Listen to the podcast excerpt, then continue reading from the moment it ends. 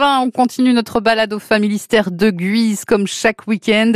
On est à l'est de Saint-Quentin avec les acteurs passionnés qui gèrent le Familistère tout au long de l'année, qui nous dévoilent tous les week-ends les secrets de ce joyau du 19e siècle. Retour aujourd'hui sur la foi au sein de la cité ouvrière. Le Familistère a-t-il une église? Amélie Godbert, directrice de la régie du Familistère. Un été au Familistère sur France Bleu Picardie. Au Familistère, on peut être croyant, agnostique ou simplement anticlérical.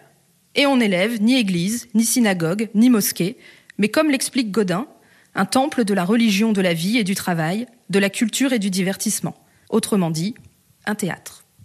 Bien qu'il ne soit pas prévu dans le projet initial de Godin, le théâtre sera inauguré en 1870 à l'occasion de la fête du travail.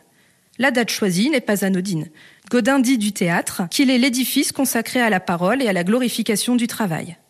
Il y tient des conférences à destination des habitants et du personnel du familistère. L'association coopérative y tient ses réunions statutaires. Les conseils du familistère s'y réunissent. Il est le théâtre de la démocratie familistérienne. Le théâtre est le parfait exemple de ce que sont les équivalents de la richesse un théâtre à l'italienne, sur le modèle d'un théâtre bourgeois du XIXe siècle, mais aussi un théâtre populaire, de briques, de fonte, de bois, sans décor et offrant de simples bancs. Il pouvait accueillir jusqu'à un millier de spectateurs, ce qui correspond à l'ensemble de la population familistérienne avant 1880. On venait y assister aux représentations des sociétés théâtrales et musicales du familistère, mais aussi de compagnies extérieures. Situé au milieu des écoles du familistère, il est aussi un lieu d'enseignement. Les élèves y suivent notamment des cours de chant, de musique, de théâtre et s'y produisent à l'occasion de la fête de l'enfance. Des cours de déclamation y sont également donnés.